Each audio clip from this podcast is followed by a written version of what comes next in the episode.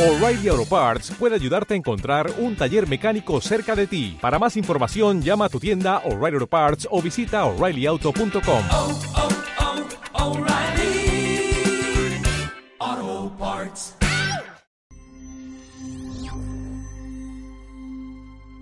Hola, muy buenas tardes a todos y bienvenidos a un nuevo programa del canal de Vicente Fuentes y de la web En agosto de 2015 escribí en secreto este libro que os presenté el día 29 de febrero, en un día especial para todos por ser día de año bisiesto y que fue más especial para mí aún por el vídeo que hice para todos vosotros, en donde aparecían unos folios en blanco con unas letras, con la historia de, cómo había llegado yo a escribir esta obra, que lo hice con, con muchísimo cariño. ¿no?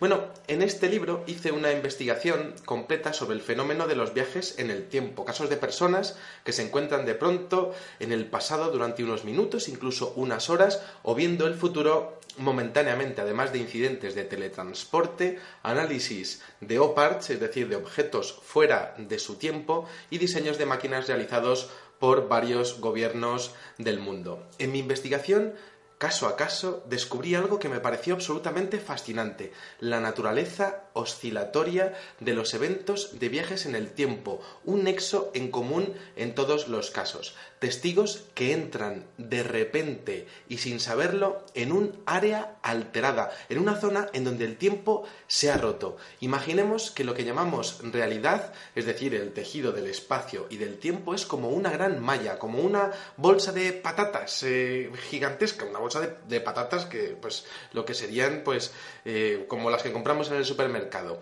como una red sobre la que descansan los planetas, las personas y los objetos. Eso sería el tejido de la realidad. ¿Qué pasaría eh, si las recientemente descubiertas ondas gravitacionales alterasen cada una de las cuadrículas del tiempo que forman esa red. ¿Y si esa alteración de repente nos pillase dentro de una de esas cuadrículas? En este programa vamos a ver dos casos que nos dejan ver qué pasaría y claro, son dos casos que seguro que al dios Cronos del tiempo, al dios griego Cronos, seguro que le, encantaría eh, escuchar y, bueno, pues comprobar cómo las hormiguitas que somos los seres humanos estamos empezando a ver cómo funcionan las arenas de, de sus relojes del tiempo, ¿no? Bueno, por definición, en física, una onda gravitatoria es una ondulación del espacio-tiempo producida por un cuerpo masivo acelerado. Por ejemplo, dos agujeros negros chocan y desplazan una onda a través del universo que se desplaza, se multiplica y genera eventos y discontinuidades. Esas discontinuidades provocadas por esas ondas gravitacionales producen, según el estudio que he realizado, alteraciones en nuestra línea temporal, en nuestra vida, en fenómenos además que son locales, que abarcan una zona concreta, por ejemplo, varios metros cuadrados, y que tienen un comienzo y un final. Decía Tesla que todo en la naturaleza tiene una, eh, una forma de onda, y claro, yo digo, ¿y por qué no ocurre lo mismo con el tiempo? ¿Y si esas ondas gravitacionales influyeran en el tiempo de los seres humanos en un punto determinado del mapa y esas alteraciones nos permitiesen ver partes del pasado o partes del futuro. Lo fascinante de lo que descubrí es que esas ondas gravitacionales funcionan con máximos y con mínimos, es decir, tienen un área de influencia eh, determinada. Dos pasos más allá y no puedes ver la anomalía, pero dos pasos más adentro de esa cuadrícula y no solo ves la anomalía, sino que eres capaz de captar sonidos, imágenes, sensaciones de otra época, de otro día del pasado o del futuro, con otro clima, con otra humedad, incluso con otra luz diferente y que es, es, está claro que estás en un punto del pasado o del futuro. Los entornos, eso sí, me di cuenta que parecían perfectamente controlados, que era una alteración que evidentemente pues se iba a empezar y, e iba a terminar. Y me preguntaba, ¿y por qué allí? ¿Por qué eh, dos tiempos en ese punto del mapa solapados? ¿Por qué no? Y, por qué ocurre allí? ¿Por qué no en mi despacho, aquí con los pósters del bio, de Bioshock y con mi gata que está por ahí? O, o en sus casas. La respuesta la encontré en la gravedad y en el campo magnético.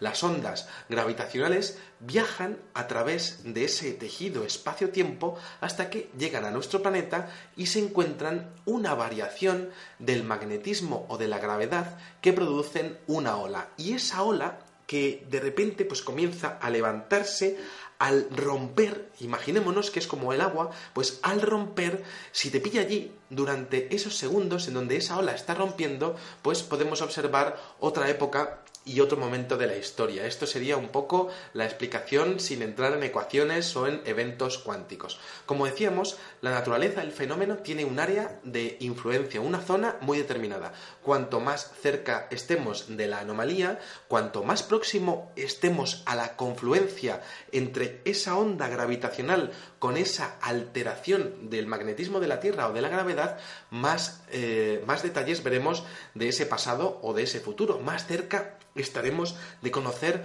más detalles que ocurrieron o ocurrirán en ese mismo punto del mapa. Vamos a ver el primer caso a modo de ejemplo, es un caso que titulé El límite de Laurie y Charlie y son dos personas que observan eh, un evento de estas características, pero uno ve más que otro. Tienen distinta percepción del fenómeno con respecto a la distancia que están del mismo. Viajamos con nuestra máquina del tiempo preferida, que sé que os encanta. Nos vamos al año 2009 a una urbanización a 45 kilómetros de San Luis, en el estado de Missouri, y aquí tenemos a Laurie Williams, que está pensando en mudarse con su marido Charlie cerca de la localidad de Rosebud, en el mismo estado. Van hacia allí, eh, pues pasan el pueblo de Union y, eh, claro, pues ellos tenían pensado observar una finca de varias hectáreas, unas personas con bastantes recursos económicos y tenían pensado mudarse a una finca, como decíamos, en una zona rural y, y bueno, pues allí pues para vivir, tener hijos y todo. Tras llegar allí, y observar todos los detalles de, esa finca, deciden echar un vistazo por los alrededores, a ver un poco pues qué se cuece por, por, allí cerca, ¿no? Y entonces se dan cuenta de que es una campiña encantadora y les encanta el lugar. La pareja conduce entre diferentes caminos de grava en el entorno de la casa y vaya, pues parece que es lo que están buscando ambos. Se, miran y vaya, pues parece que les gusta. Es, posiblemente sea la casa de sus sueños. Podría funcionar. Entonces, aquí tenemos esta, esta situación donde eh, Charlie está conduciendo y ella va en el asiento del copiloto. En su trayecto acceden a un pequeño camino de tierra que está en bastante mal estado, por otra parte, y tienen que cruzar toda esa zona con cuidado de no quedarse atrancados con el vehículo, con el cacho barro que había por allí. Un poco más adelante, a la izquierda, observan una pequeña iglesia abandonada que les llama la atención porque no tenía cristales en las ventanas, tampoco pintura, parecía abandonada. Pero eso sí, el campanario estaba en pie eh, y, se veía perfectamente, pero no tenía campana. Se acercan lentamente a esas ventanas y observan el interior desde su coche, tanto Laurie como Charlie. Laurie observa las bancadas interiores y le sorprende ver cómo eh, estas no han sido robadas, dado el estado general del edificio, pues esto seguramente se lo tenía que haber llevado alguien. Y entonces aquí tenemos esta situación donde el coche se mueve lentamente y el marido, junto a ella, observa el interior a través de las ventanas durante unos segundos. Ninguno de los dos dice ni una sola palabra y solamente observan. El hombre sigue conduciendo en silencio y mientras Laurie piensa es una pena que una estructura con tanto encanto se haya quedado allí tan abandonada.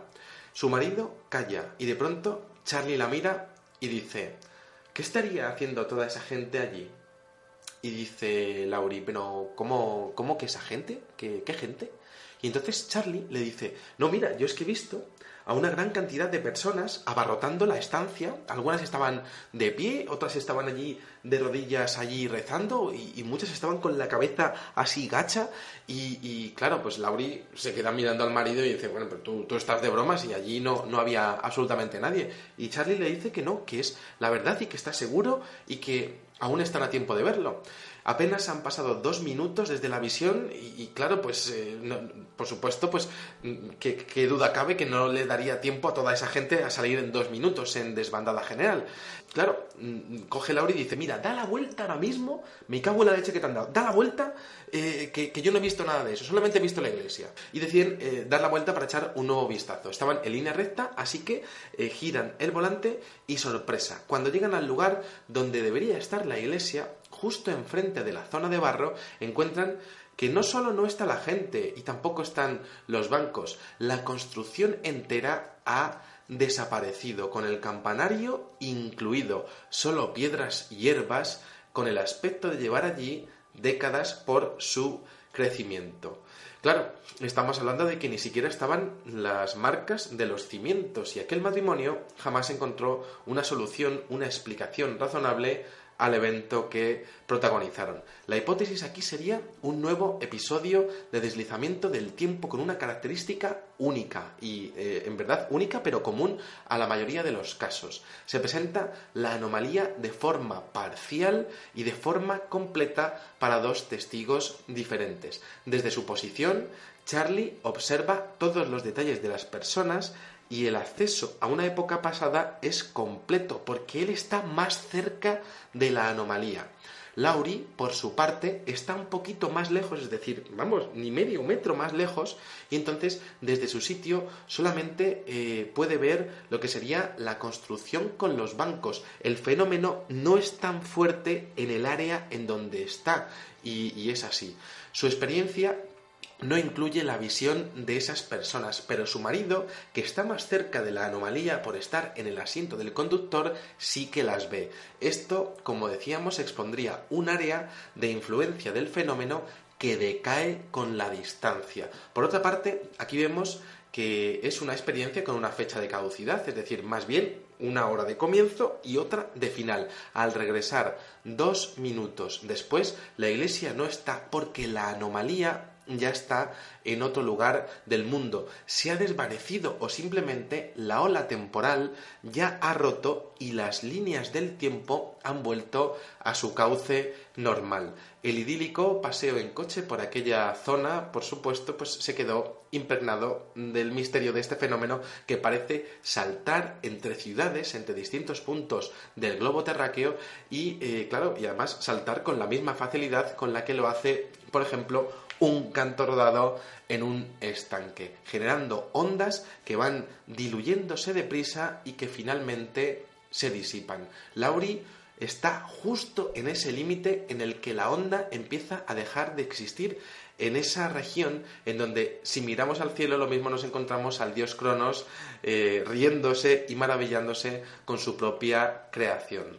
En el siguiente caso vamos a ver este tema del área de influencia de una forma mucho más determinada. Es un caso que titulé La clave está en la ventana de la planta de juguetes. Es uno de los mejores eh, de los mejores incidentes de esta obra y podríamos enmarcarlo en lo que llamamos anteriormente el límite de Laurie y Charlie.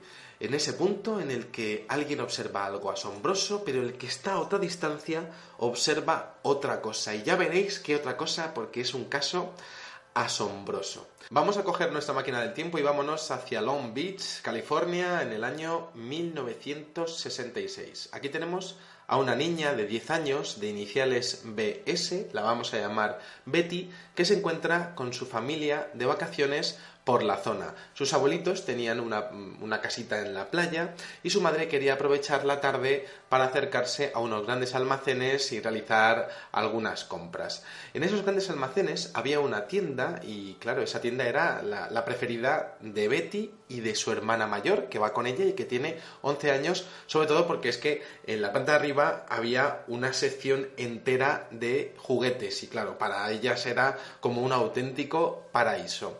Entonces, las niñas eh, comienzan a subir las escaleras, la madre se queda tranquila, es un entorno que no tiene salida, con lo cual pues las dice, bueno, pues subir vosotras y ya hago mis compritas y ya me subo después a recogeros. Las hermanas llegan hasta arriba y se, quedan mirando eh, toda una inmensa cantidad de estanterías llenas de juguetes. Pero su atención se fija en unos grandes ventanales que les llaman poderosamente la atención. Se acercan allí con, con curiosidad a ver qué es aquello, que están como atraídas hacia, hacia esos ventanales y, claro, se, quedan mirándolas y, y, ven un gran cierre de seguridad bastante alto, con lo cual no pueden abrirlas. Betty, la hermana pequeña, va adelante y su hermana mayor, de unos 11 años, va detrás. Y en un microsegundo, de repente se dan cuenta de algo y es que nada es lo que parece. Dentro de las ventanas pueden ver una puerta que da al exterior. La menor, Betty, mira lo que hay afuera, se asoma y observa que no está en altura, es decir, que lo que se ve corresponde a lo que sería una vista desde la planta de abajo. Eso evidentemente no puede ser, nada puede ser, pero sin embargo lo está viviendo y lo está viendo perfectamente. La hermana mayor va detrás y tiene una cara de terror absoluto y total, no dice absolutamente nada, pero Betty está allí mirando por la puerta y observa coches y personas transitando por la calle y el aspecto de las personas, de aquellos hombres, no, no puede ser de los años 60. Es un aspecto demasiado clásico, con unos sombreros, con unos bombines. Eh, eh, los coches además parecen tener varias décadas de antigüedad. La menor se da cuenta perfectamente de que aquello no se corresponde con el año 66, tiene que ser una época anterior. Pero tiene miedo, tiene mucho miedo de atravesar la puerta y de quedarse en esa época. Piensa que si pasa algo y la puerta se cierra, pues lo mismo se queda allí, atrapada, sin posibilidad de volver. Las dos hermanas están allí en silencio, sin decir ni mu, ni una sola palabra. La de detrás está allí completamente blanca y pálida.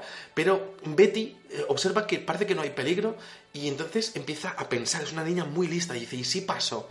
Y la puerta se cierra. Y, claro, eh, eh, y, la tentación estaba ahí, era increíble, porque eh, podría pasar que se que cruzara esa puerta y, apareciera en, bueno, pues en una época muy anterior, pero eh, claro, evidentemente eh, quizá no podía volver. ¿Y si, ¿Y si esto le ha pasado ya a alguien? ¿Y si algún niño ha pasado ya por esa puerta y un adulto le tomarían por loco en esa época, sin ninguna duda? Y la niña, fijaros qué lista, observando todo aquello. Entonces, Betty mira para atrás a la hermana la hermana se queda mirándola a ella, pero vuelve a, girar la vista y entonces ambas eh, se dan la vuelta y comienzan a marcharse de esa zona y entonces en las escaleras le dice, esto que hemos visto no se lo vamos a decir nunca a nadie. Y entonces la hermana mayor dice, efectivamente, no se lo vamos a decir a nadie. Pero resulta que eh, alrededor de 26 años después, en una comida familiar, estaban Betty y la hermana, junto con los hijos de esta última y un amigo, estaban eh, pues hablando de, en esto, estas veces que estás eh, conversando y salen temas paranormales, y entonces Betty dice, pues mira, yo os voy a contar una cosa que me pasó con mi hermana que fue increíble y ella os, lo puede decir. Y entonces estábamos en aquella planta de juguetes y, observé pues una puerta que evidentemente estaba eh, conectando con los años 30 y pude ver aquellos hombres con sus trajes de los años 30, los coches de los años 30, la luz era incluso diferente, daba detalles eh, de lo que sería el pavimento de las calles. Y además decía que eh, aunque estaban en la planta de arriba pues se veía desde la planta de abajo, todo con una serie de detalles impresionantes y entonces estaban todos escuchándolo y la hermana eh, dijo, bueno, Betty, ya has, terminado ya de, decir lo que, lo que viste. Sí, pues eh, ahora te voy a decir lo que yo vi. Porque mientras que tú estabas viendo eso, yo lo único que podía ver era un enorme agujero negro girando que estaba detrás de la ventana. Era gigantesco, giraba y me dio un ataque de terror total y absoluto. Tú estabas viendo aquella puerta y yo estaba viendo aquel agujero negro. Aquí tenemos eh, algo que es, un incidente que, bueno, pues evidentemente expone un área de influencia diferente del fenómeno con respecto a dos testigos distintos. Betty está más cerca de ese fenómeno. En este caso puede observar el deslizamiento completo a través de una puerta que está conectando con el pasado, pero la hermana mayor está viendo lo que está generando realmente esa anomalía. Podríamos decir que la hermana mayor pudo observar cómo la confluencia de una onda gravitacional con una quizá microalteración del campo magnético de la Tierra en ese punto, quizá con una microalteración con la gravedad, estaba generando un vórtice energético prácticamente como un agujero de gusano que estaba conectando otras épocas. La hermana ya estaba dentro de ese límite de Charlie y de Laurie y estaba observando perfectamente la anomalía en sí, pero la hermana mayor estaba observando el origen de esa anomalía, la perturbadora presencia de un inmenso agujero negro que se había plantado ahí, en el tiempo entre los tiempos, entre los espacios de los broches de la realidad que juntan cada segundo del traje de nuestra vida. Una clave en la ventana que podría ser perfectamente la explicación científica sin entrar en ecuaciones para explicar estos incidentes. Quizá, como decíamos, y eso yo lo expongo como hipótesis en, mi libro, que es de viajes en el tiempo, de casos reales, pues lo que sería una clave en la ventana que podría ser perfectamente la razón cuántica para explicar científicamente estos incidentes, una onda gravitacional que pasa en ese momento eh, en la juguetería o más bien en lo que sería el entorno más cercano a esa planta de arriba de aquellos grandes almacenes y que se encuentra con una alteración de nuestras leyes físicas provocando una alteración en la línea temporal de aquellas chavalillas, una observa el pasado y otra observa lo que sería la escenificación física de esa alteración de esa onda gravitatoria. Una espectacular visión que me parece interesantísima porque expone a las claras la posibilidad de que eh, esas ondas gravitacionales pues puedan verse a nivel visual, algo que realmente sería un auténtico hito científico y que eh, tendría además como protagonistas a dos chavalillas que eh, querían entrar a una juguetería para deleitarse con los nuevos modelos de muñequillas o de lo que les gustase y se encontraron con uno de los mayores descubrimientos de la historia de la humanidad.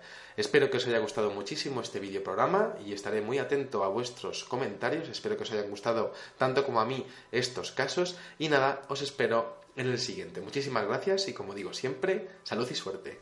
Adiós.